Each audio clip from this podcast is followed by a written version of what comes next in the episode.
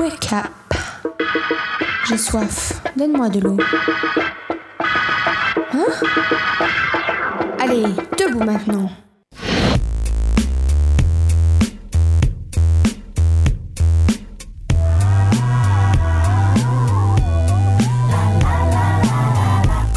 À ta santé Votre émission Prévention Santé.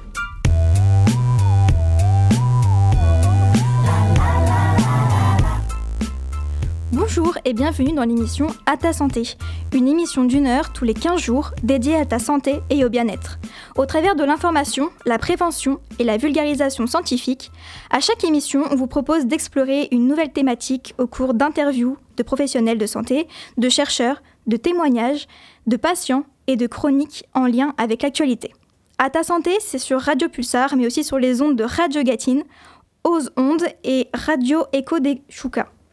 Cette émission est rendue possible grâce aux principaux acteurs de la santé en Nouvelle-Aquitaine qui nous permettent d'accueillir les meilleurs spécialistes et former toute une équipe d'étudiants impliqués dans la santé. La nouvelle technologie, ça fait plusieurs années, que de nouvelles innovations arrivent dans nos vies, que ce soit par l'arrivée des smartphones ou le développement de la robotique. Les nouvelles technologies s'imposent dans le quotidien et la science n'y échappe pas. Aujourd'hui, on évoque la robotique en chirurgie avec le robot DaVinci, communication alternative augmentée avec un témoignage et un reportage sur la plateforme IRM 7. En parlant d'innovation, justement, Julie et Émilie sont allées se rendre à la plateforme IRM 7 Tesla.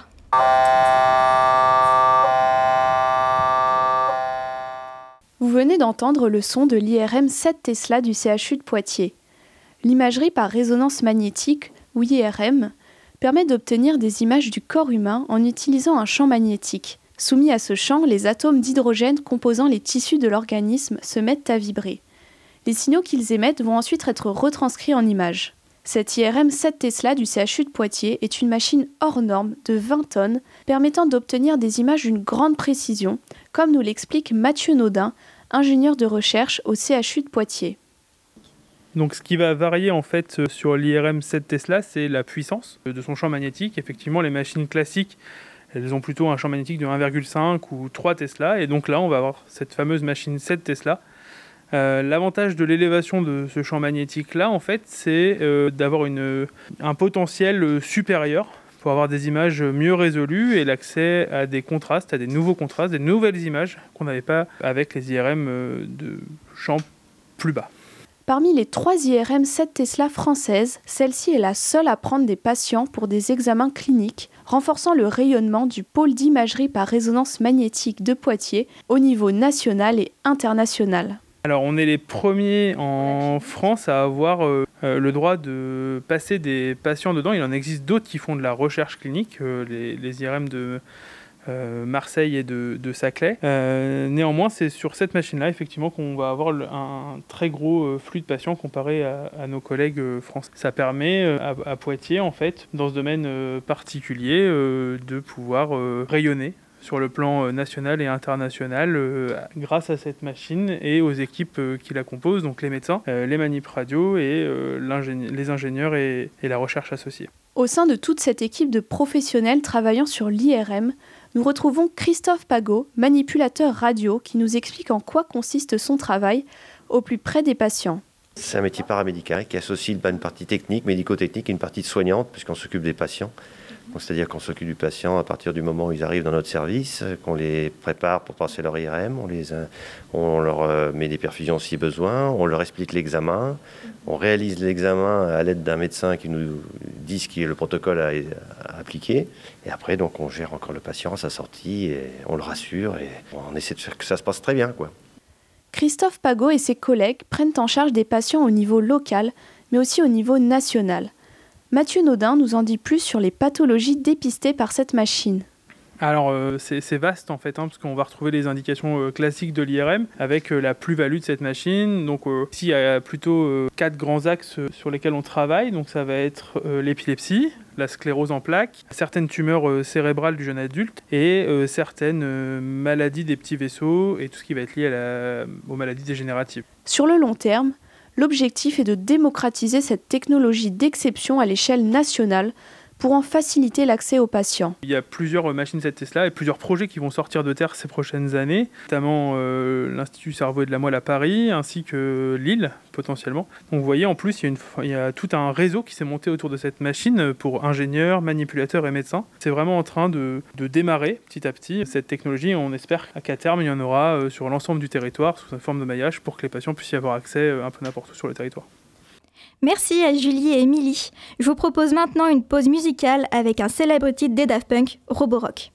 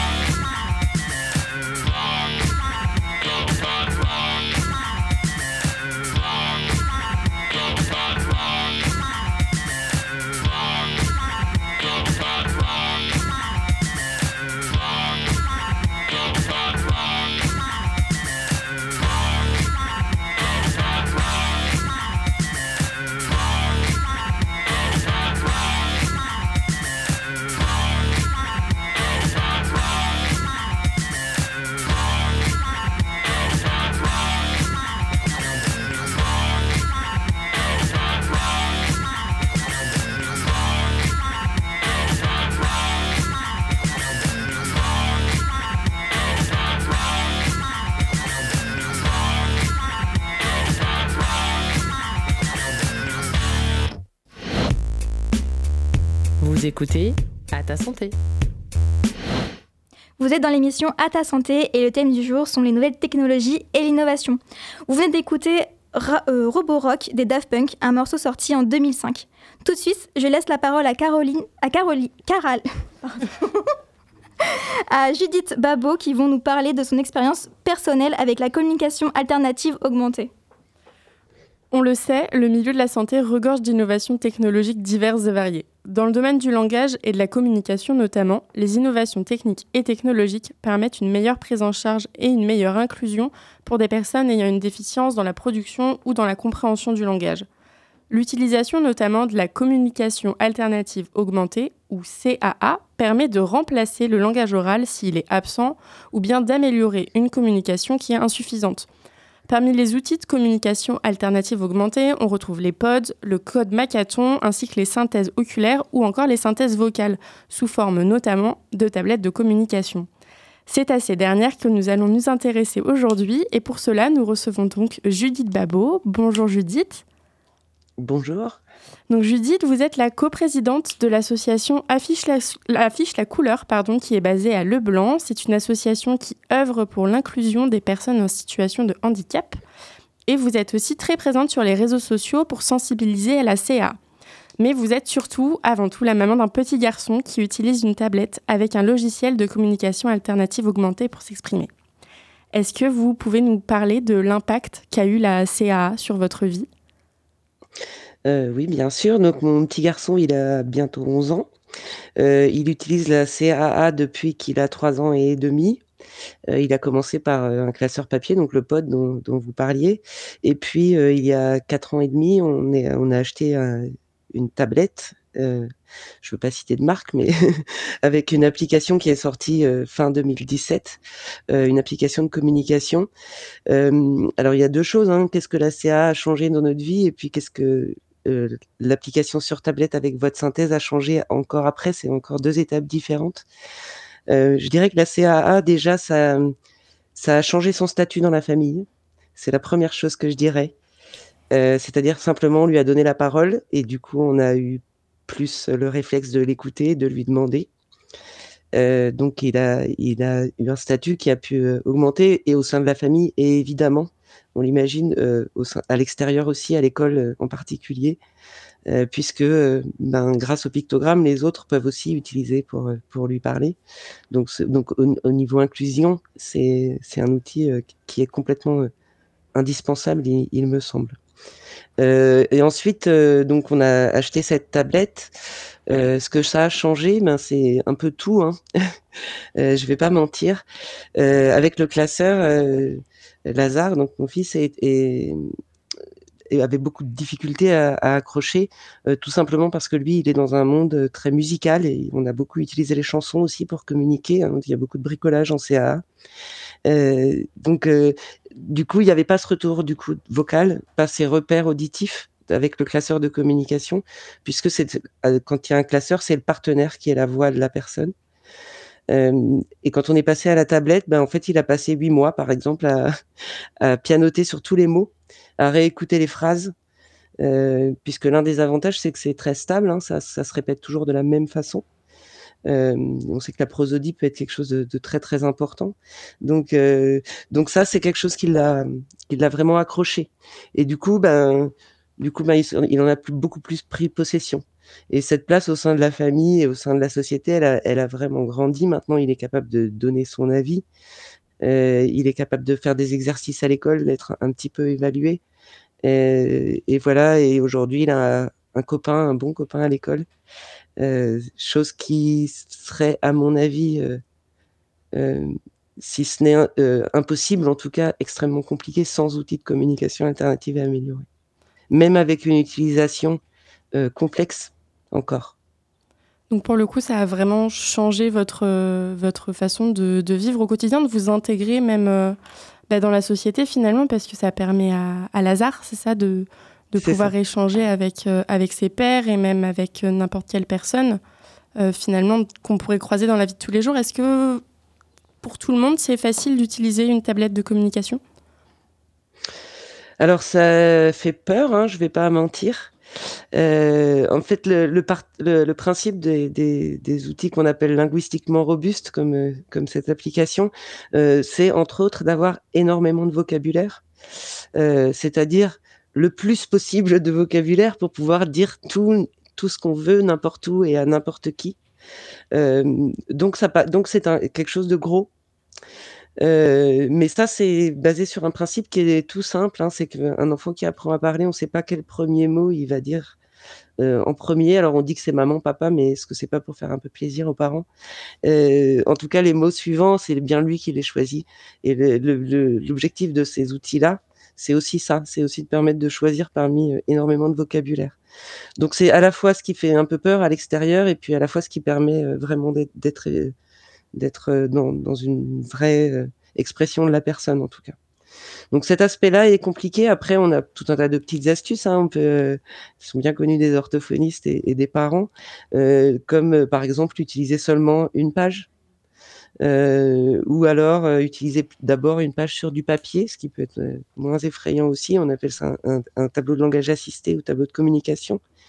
Donc voilà, il y a, des petites choses. Cet outil-là, en fait, tablette avec avec voix de synthèse, c'est vraiment un plus Évidemment que Lazare, il communique autrement, il communique avec ses mimiques, il communique euh, avec ses mouvements corporels et, et, c'est presque ce qui prime hein, au quotidien. Euh, c'est plus facile d'aller vers le robinet ou de tendre la main vers le verre que, que d'aller chercher le mot dans la tablette. Hein.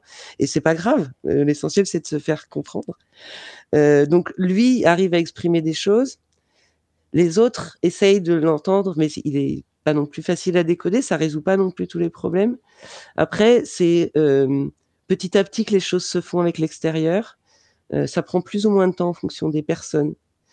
Et, je dirais que ça dépend beaucoup, beaucoup du fait qu'elle croit en lui ou pas, euh, qu'elle croit qu'il est capable de communiquer ou pas, euh, qu'elle ait des préjugés ou pas. Donc c'est un peu, c'est un peu difficile. Oui, bien sûr, ça augmente considérablement la communication. de là à dire avec tout le monde, je ne sais pas. En tout cas, ça crée des contacts et des, relations qui sont primordial dans sa vie, ça c'est sûr et certain. Alors, en ce qui concerne euh, l'outil en, lui-même, euh, l'application de, communication alternative, est-ce que c'est facile de prise en main? Est-ce que c'est totalement personnalisable? Vous disiez qu'il y avait donc une voix de synthèse. Finalement, cette voix, elle devient un peu la voix de votre enfant, donc il faut pouvoir se, se retrouver un petit peu à travers cette application. Est-ce que ça a été facile dès le début?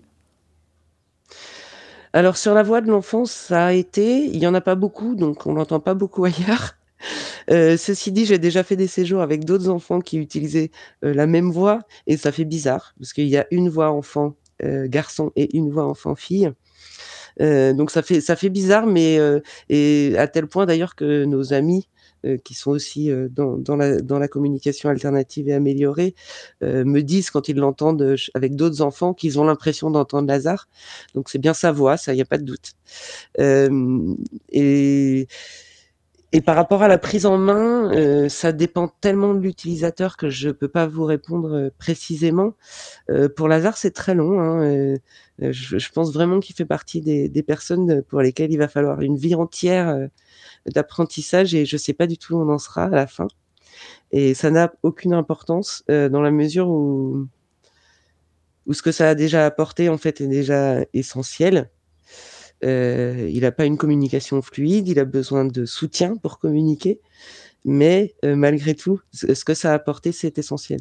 Donc, par rapport à la prise en main, euh, tout est adaptable, pour répondre aussi à, ce que vous disiez. Euh, euh, tout est modulable à l'intérieur et tout est adaptable à l'utilisateur. Et ça, c'est hyper important hein, parce qu'ils ont évidemment chacun leurs défis moteurs, cognitifs, qui sont extrêmement différents et, et complexes. donc, cette prise en main, elle demande beaucoup de ténacité, si possible un maximum d'accompagnement, évidemment, par des professionnels, même si c'est encore aujourd'hui compliqué. Euh, nous, on a eu la chance hein, d'avoir une orthophoniste euh, pas très loin de chez nous qui était déjà dans, dans ce domaine-là. Et puis, euh, et puis, elle avait beau être déjà dans ce domaine-là, ben, on s'est un peu construit ensemble sur ces, cette application, sur, sur d'autres petites choses. Donc, euh, donc voilà, l'accompagnement, il se, il se passe avec des professionnels, mais du coup, comme c'est compliqué, en fait, il y a aussi des associations qui soutiennent. Hein, je voulais quand même dire ça. Euh, il y a une association française en CA qui s'appelle Isaac francophone, qui dispose de, qui est défenseuse des droits des personnes non oralisantes ou mal oralisantes, et qui dispose de maintenant un, bon tissu de relais locaux dans toute la France euh, affiche la couleur au blanc dans l'Indre est un relais local de, d'Isaac francophone. Euh, n'hésitez pas à, nous solliciter. Hein. On peut aussi euh, discuter par messagerie, par téléphone sans aucun problème. Mais, mais c'est important d'aller chercher des appuis, des soutiens dans la communauté sur les réseaux sociaux aussi. Je, trouve, moi, c'est quelque chose qui m'aide énormément. Vous disiez que je partage beaucoup. Euh, alors, je partage avec une page qui s'appelle Canard et Zazou, avec deux A à Canard au début. Euh, comme ça, ça fait CAA. Euh, et je partage parce que euh, j'aurais bien voulu trouver plus de choses. Ça, c'est la, première chose qui m'a fait euh, partager. Et la deuxième chose, c'est que ça me fait un bien fou de pouvoir échanger avec avec d'autres parents et puis avec des professionnels. que ça me fait du bien d'avoir un retour euh, sur le cahier de vie que j'ai partagé, quelqu'un qui l'utilise le jour où moi j'ai pas le moral. Euh, toutes ces petites choses là, ça compte aussi. Hein. C'est c'est une vraie aventure la CA et ça demande beaucoup de ténacité. Je reviens à ça, mais euh, beaucoup de ténacité et de persévérance. Finalement, mais... c'est un peu un travail d'équipe entre bah, les enfants qui l'utilisent, les parents et les aidants, et puis finalement les amis qu'on rencontre à côté et qui, qui nous accompagnent dans, dans, cette aventure. C'est exactement ça. C'est exactement ça. Moi, j'ai une, on s'appelle notre famille CAA. Euh, j'ai un groupe d'amis euh, euh, proches. C'est ma famille CAA. C'est vraiment ça. Et c'est vrai que si j'ai un doute, une baisse de morale, euh, une question, je, je, je, sais que je peux leur poser. Voilà. Mais c'est, c'est, c'est vraiment indispensable. Alors, on a vaguement évoqué l'orthophoniste qui a qui a pour le coup beaucoup aidé euh, pour la prise en main euh, de, de l'ACA avec Lazare. Est-ce qu'il y a d'autres professionnels de santé qui peuvent être amenés à intervenir dans le cadre d'utilisation de communication alternative augmentée? Et alors la, la, bonne réponse à mon avis, c'est que tout le monde devrait intervenir dans la communication alternative et améliorer, puisque euh, la communication c'est tout le temps et partout. Euh, donc je, c'est, enfin, c'est je souris et en même temps, euh, euh, si la kiné s'intéresse jamais euh, à l'outil de communication, ça devient problématique aussi. Si la maîtresse ne s'y intéresse jamais, ça devient problématique.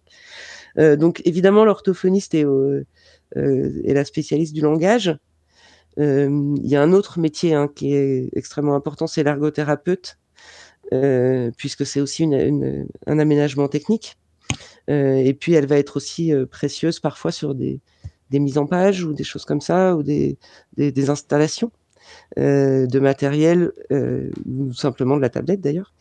Euh, l'orthoptiste aussi peut être euh, super intéressante. Je dis, je le dis que comme ça parce qu'il y en a tellement peu euh, qui sont spécialisés en, en CAA. J'en connais une qui est incroyable, mais mais l'orthoptiste peut être extrêmement intéressante hein, par rapport et à la disposition des pictogrammes et au contraste, au choix des pictogrammes aussi. Enfin voilà, c'est vrai. Et après, au-delà de ça, euh, devraient se sentir extrêmement concernés, mais c'est normal qu'ils en soient pas là non plus. euh, les éducateurs, les enseignants, euh, c'est un vecteur d'apprentissage très très puissant, hein, les outils de, communication alternative et améliorée robustes, euh, ou pas d'ailleurs, mais c'est un vecteur d'apprentissage très puissant. Ça permet de donner des réponses à des exercices, ça permet de donner son avis, de répondre à des questions. Donc euh, c'est au sein de l'école, à la fois c'est indispensable et à la fois l'enseignant actuellement ne peut pas euh, être spécialisé en communication alternative et améliorée et donc avec 20 autres élèves, dans le meilleur des cas, euh, ne peut pas, par manque de temps, se, pencher complètement sur cette question-là. Est-ce qu'on peut se, former à l'utilisation de la CA si on veut, euh, dans sa profession, pouvoir, être, euh, pouvoir maîtriser un minimum cet outil? Euh, tout à fait, évidemment. Alors il y a différents organismes de formation euh, privés, euh, privés que du coup je nommerai pas trop ici, mais Isaac francophone est un organisme de formation. Ils ont un catalogue de formation qui est vraiment hyper intéressant et avec des formateurs très très pointus et très engagés, puisqu'ils ont quand même choisi de travailler aussi dans l'associatif. après, il y a aussi des formations auxquelles on peut avoir accès par le, le CRA de notre région. la même orthophoniste dont nous parlions tout à l'heure organise au sein du CRA de Poitiers des formations parfois en, communication interactive et améliorée et en littératie aussi. Euh, donc, euh, qui est l'apprentissage de la lecture et écriture pour faire très très court, euh, par surtout par le vecteur de la CA justement. Mais il y a, beaucoup beaucoup de possibilités. affiche la couleur peut, si elle ne peut pas former, en tout cas à des contacts d'organismes publics ou privés, de formateurs associés ou pas à des organismes dans ces contacts. En tout cas, en fonction des différentes demandes, c'est sûr qu'on peut orienter vers les personnes les plus à même. Est-ce que tout le monde peut se former à l'ACA sans pour autant être forcément concerné par le milieu de la santé? Bien sûr. Alors il y a beaucoup de choses gratuites hein, dans la CA aussi. Hein. Euh, si on suit un peu euh, les groupes euh, autour de la CA sur sur Facebook en particulier, les pages sur la CA, les... on, on se rend compte que il y a pas mal de soirées en Zoom qui rassemblent à la fois des familles et des professionnels. Euh, il y a des réseaux aussi. Il y a le réseau APICA qui est euh, qui vient d'une fondation, qui est une fondation, euh, qui est un réseau de parents et de professionnels qui forment des groupes de soutien en Zoom, qui sont complètement gratuits. donc il y a quand même ces richesses là aussi gratuites dans ce domaine, des ressources aussi qui sont offertes. alors moi je partage certaines ressources dans, l'application de mon fils et puis surtout dans l'application de mon fils, mais il y a aussi d'autres parents ou professionnels euh, qui partagent par exemple des ensembles de pages qu'on peut télécharger sur cette application ou des choses comme ça. Voilà, il y, a une multitude euh, de possibilités de ressources. Euh, si je devais donner euh, des, je pas, un, site internet, effectivement, je vous dirais allez lire ce qu'il y a dans le site APICA. si je devais donner une association, ce serait Isaac francophone. Voilà, si je devais donner un groupe Facebook, ce serait CA francophone. Un site où il y a beaucoup d'informations aussi, c'est capable.fr, C-A-A-P-A-B-L-E-S. Donc voilà, il y a, des ressources comme ça qui sont euh, très riches et assez accessibles pour tout le monde. Alors, vous le disiez tout à l'heure, vous êtes assez présente sur les réseaux sociaux sur le compte Canard et Zazou, donc Canard avec deux A pour la CA et Zazou pour votre fils. Sur votre compte, on peut lire une phrase qui m'a particulièrement marquée. Si la CA s'apprend dans un bain de langage, faisons de la société un océan. Pourquoi est-ce que c'est si important pour vous de démocratiser la CA euh, je, je, Parce qu'ils ont le droit d'exister. J'ai envie de dire ça. Je suis même ému en le disant. Euh, je suis en train de développer en ce moment par Affiche la couleur un projet sur euh, la ville du Blanc qui est tout simple on va euh, livrer à chaque commerçant de la ville un pictogramme euh, qui représente ce qu'il vend. il y aura un pictogramme de la boucherie, un pictogramme de la boulangerie. et puis, s'ils le souhaitent, quelques pictogrammes à disposer autour. Et euh, ils vont tous mettre ça dans leur vitrine euh, avant le passage de la flamme olympique, hein, puisqu'on a la flamme olympique qui passe. Euh, et ça, c'est pas grand-chose. Ça demande pas beaucoup d'implication aux commerçants. Et en fait, euh, ça permet euh, que la première chose que ça permet, c'est qu'ils se sentent pris en compte. Euh, cette, cette, idée elle me vient d'un souvenir de vacances. On est en vacances dans une petite ville en Espagne, euh, dans les fins fonds de la Galice, euh, une petite ville à peu près de 6000 habitants, ça doit être 6 à 10 000 habitants. Et il y avait un pictogramme dans chaque coin de vitrine. Et quand on s'en est rendu compte, euh, la première chose qui m'est venue à l'esprit, c'est de me dire, les gens qui habitent ici, ils ont pensé à nous. Et, ça a été, c'est un souvenir vraiment très très fort en fait. Et donc je, là, on va reproduire ça dans ma ville. J'en suis très très fière pour ça. Euh, mais aussi euh, l'autre aspect hein, de ça, de, tableaux de communication qui peuvent être mis dans différents espaces. Il y a plein de projets comme ça. On en a fait aussi avec Affiche la couleur. Euh, c'est évidemment aussi un, des projets qui sont sur une base très pédagogique hein, euh, et, qui, euh, et qui visent à être vus, tout simplement, pour que les gens autour euh, sachent que ça existe. Et puis que le jour où ils croisent Lazare avec sa tablette et ses pictogrammes, et ben, la première chose qu'ils se disent, c'est pas c'est quoi ce truc, mais ah, j'ai déjà vu ça quelque part. Et déjà, on aura fait un grand pas. Et, et déjà, il existera plus pour ces gens-là. Et parce qu'ils ne l'aborderont pas de la même façon. C'est un très beau projet. J'espère pour vous que ça va prendre l'ampleur nécessaire pour que finalement ça puisse être quelque chose de commun, pas seulement dans votre ville, mais à, plus grande échelle, pour que tous les enfants euh, qui utilisent cet outil se sentent euh, compris et représentés. Euh, j'ai une dernière question. Si, admettons, un de nos auditeurs se sent concerné et veut en, apprendre plus sur l'utilisation de la CA, quels conseils vous pourriez lui donner? Alors, ben, toutes les ressources que j'ai données avant.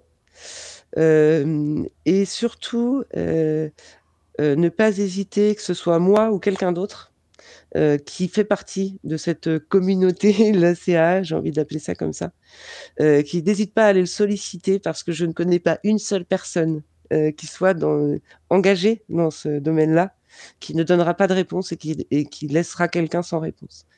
c'est vraiment une communauté extrêmement solidaire, donc n'hésitez pas à frapper à la porte, quel que soit le site par lequel vous allez. Euh, la page Facebook, le groupe Facebook. Euh, je pourrais vous envoyer hein, une petite liste euh, de ce que j'ai dit tout à l'heure, si vous voulez. Eh bien, n'hésitez pas à frapper à la porte si vous avez des questions plus spécifiques que ce que vous le disiez. Voilà. Et après, moi, pour les situations personnelles, je suis évidemment toujours disponible pour des messages, une conversation téléphonique et, plus si besoin et si affinité. Merci beaucoup Judith pour euh, toutes vos réponses et pour avoir euh, répondu présente aujourd'hui. Euh, voilà, c'était très complet et j'espère que ça aura aidé beaucoup de personnes. Et eh ben, je vous remercie, c'est toujours un plaisir de, de faire connaître la CA. Voilà. Tout de suite, je vous propose un morceau tout droit venu du futur avec ce titre Medical Robot.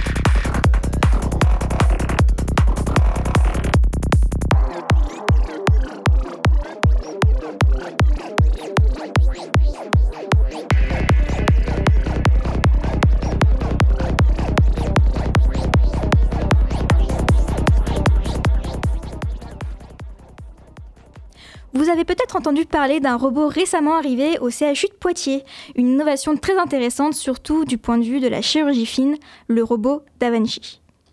Aujourd'hui, je reçois le docteur Maxime Vallée, chirurgien urologue au centre hospitalier universitaire de Poitiers. Bonjour. Bonjour. Euh, merci déjà de partager votre expérience avec nous euh, sur ce robot.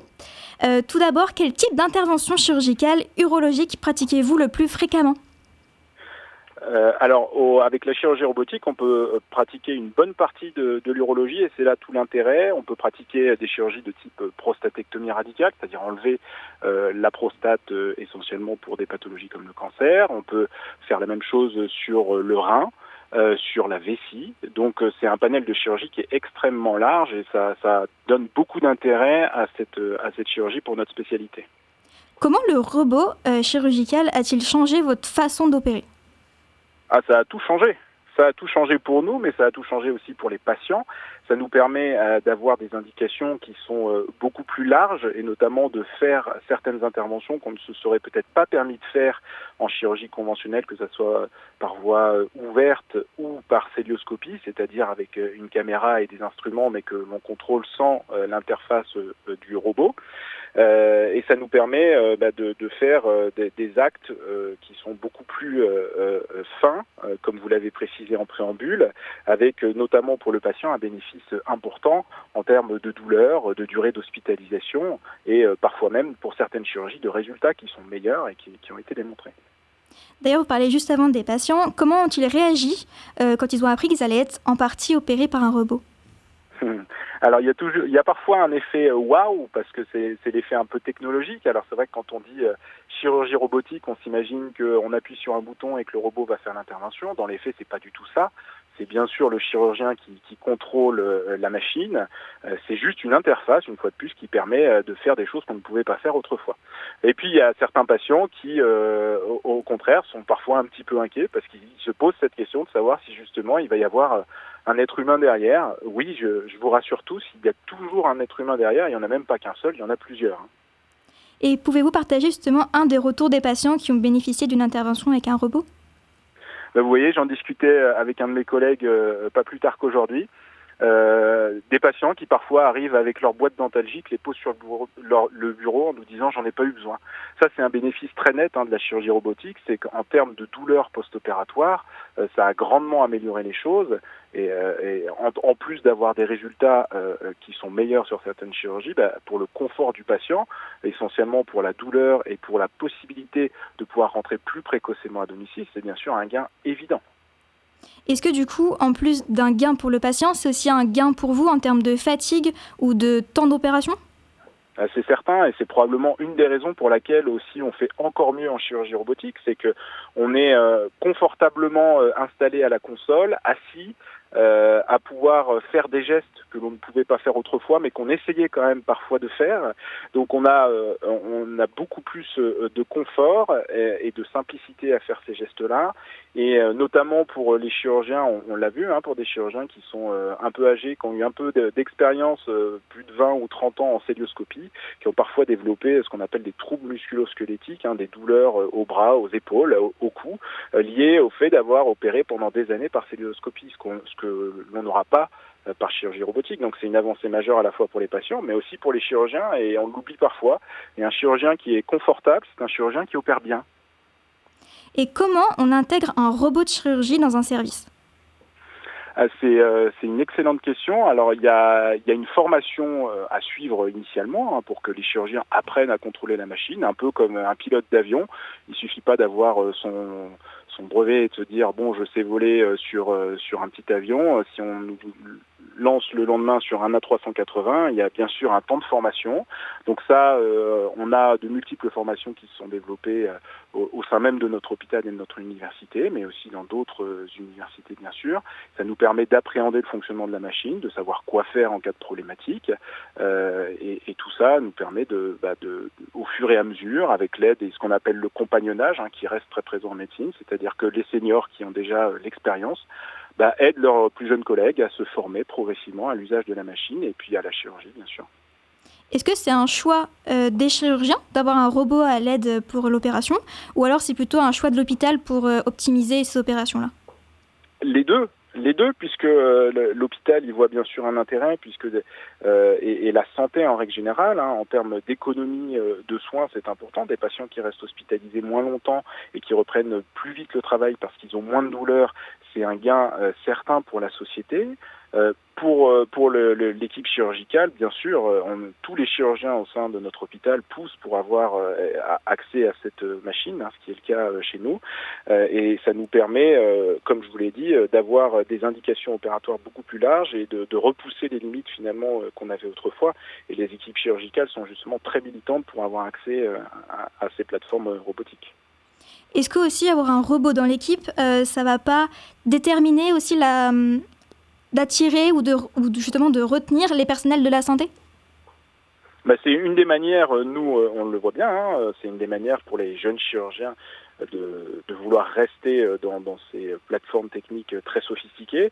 Effectivement, les, hôpitaux ou les cliniques qui ne sont pas encore équipés de ces plateformes, c'est parfois une, une moins-value pour les jeunes chirurgiens qui ont été formés à cette chirurgie et qui, une fois qu'ils l'ont découvert, ne veulent plus en changer. C'est comme si, euh, si du jour au lendemain, euh, vous aviez euh, roulé pendant, pendant des mois, des années en Ferrari et que le lendemain, on vous demandait de repasser à, une Renault. Alors la Renault marche très bien, mais il y a cet effet un peu waouh et confort qui, fait que les chirurgiens aussi ont envie de pouvoir avoir accès à cette machine. Et c'est c'est même plus l'avenir, hein, c'est le présent. Euh, les jeunes chirurgiens qui sont formés euh, aujourd'hui euh, souhaitent tous avoir accès à ces plateformes robotiques puisque c'est comme ça qu'ils ont appris la chirurgie. Est-ce que du coup, ce robot du coup d'Avanci est aussi utilisé dans d'autres domaines que l'urologie? Bien sûr, et il est utilisé au sein de notre hôpital en chirurgie viscérale, en chirurgie gynécologique, en chirurgie thoracique, en chirurgie euh, également pédiatrique. Donc euh, euh, quasiment toutes les chirurgies de toutes les spécialités peuvent, enfin, pas toutes les chirurgies, mais en tout cas toutes les spécialités peuvent utiliser cette plateforme robotique puisqu'il y a, y a un intérêt dans, toutes les spécialités à utiliser ce, cet outil. Et du coup, comment le CHU de Poitiers envisage-t-il l'avenir de la chirurgie assistée par robot et d'autres avancées technologiques en médecine? Ben, L'avenir, le CHU de Poitiers l'a déjà entériné il y a quelques temps avec euh, l'achat d'un deuxième, euh, d'un deuxième robot, ce qui nous permettra une fois de plus d'étendre encore nos, nos indications et notamment dans d'autres spécialités. Donc ça c'est le premier point, hein, c'est qu'il faut euh, permettre d'avoir accès à cette plateforme robotique qui est très demandée aussi bien par les chirurgiens que par les patients. Donc ça c'est la première étape. Et puis une fois de plus, c'est repousser progressivement les limites, c'est-à-dire que des chirurgies qui sont parfois encore euh, réalisées par euh, voie ouverte, vont progressivement être de plus en plus, voire quasi exclusivement réalisées par plateforme robotique. C'est une des manières de, de, de voir l'avenir, bien sûr. Et puis l'autre manière de voir l'avenir, c'est de contribuer à l'amélioration de cette plateforme robotique, puisqu'on en est pas aux prémices, puisque euh, les, premières euh, plateformes robotiques sont apparues au début des années 2000, donc on a déjà plus d'un quart de siècle de recul. Mais euh, il y a encore bien sûr des avancées technologiques à avoir, et les chirurgiens sont partie prenante de ces avancées technologiques et aident les laboratoires à développer de nouvelles technologies en lien avec ces plateformes, ce qui nous permettra une fois de plus de repousser les limites. C'est toujours l'objectif, faire mieux pour nos patients pour permettre bah, de, leur permettre d'avoir des soins de qualité et une fois de plus de leur offrir des opportunités qu'ils n'auraient peut-être pas eues il y a 20 ou 30 ans. Est-ce qu'il y a des critères médicaux ou économiques pour déterminer quelle opération est adaptée à la robotique?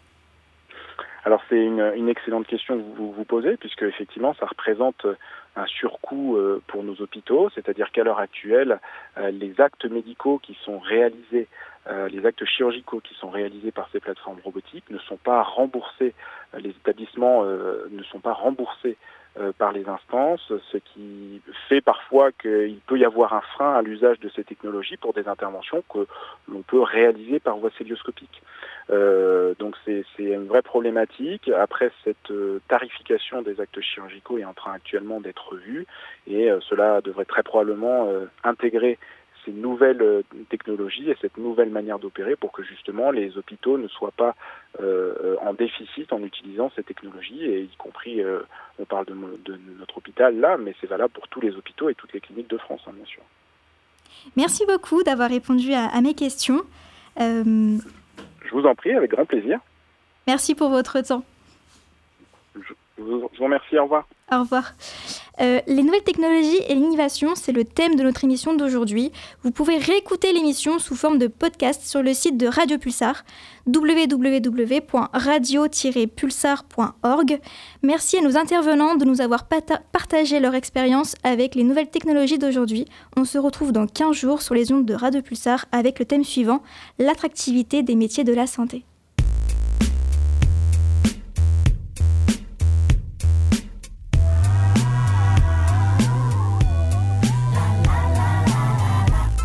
C'était À ta santé, votre émission prévention santé, réalisée en partenariat avec la MGEN de la Vienne, les établissements Elsan de Poitiers et la MSA Poitou.